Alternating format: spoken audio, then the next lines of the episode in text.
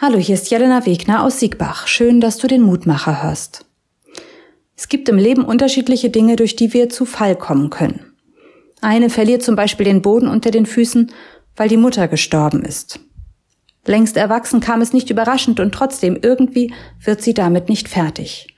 Sie fällt in die Trauer und findet keinen Weg dort raus. Ein anderer war immer ein richtiger Arbeitsmensch. Er ist aufgegangen in dem, was er getan hat, hat sich mit den Kollegen verstanden und die Ideen sprudelten nur so aus ihm heraus und dann auf einmal geht nichts mehr. Er fällt in ein tiefes Loch. Vielleicht hast du auch schon mal so einen Moment erlebt, wo du gedacht hast, nichts geht mehr oder wo dir die Frage in den Kopf kam, wie soll es denn jetzt weitergehen?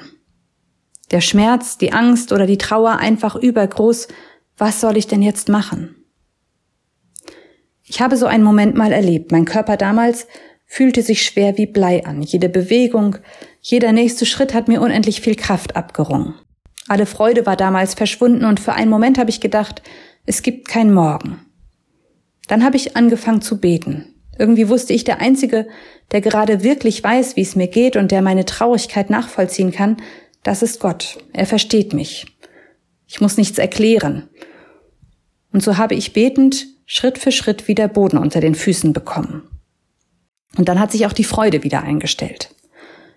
In der heutigen Losung, da steht im Psalm 16, Vers 8, der Herr steht mir zur Seite, damit ich nicht falle. Richtiges Fallen, das kommt immer überraschend. Das weiß man in der Regel vorher nicht und man kann sich auch ganz schlecht darauf vorbereiten. Aber vielleicht kann man sich ein bisschen wappnen mit diesem Vers. Der Herr steht mir zur Seite, damit ich nicht falle. Ich wünsche dir, dass sich dir in einem Moment des Fallens Gottes Hand entgegenstreckt. Ich wünsche dir Gottes Wort in deinem Ohr, das dir zuflüstert, dass du nicht alleine bist. Ich wünsche dir, dass Gott dein Fallen versteht, ohne Erwartung, dass er einfach an deiner Seite mitfällt. Und dann wünsche ich dir nach der Zeit, die du brauchst, den Boden, der trägt und der dir die Freude am Leben wieder schenkt.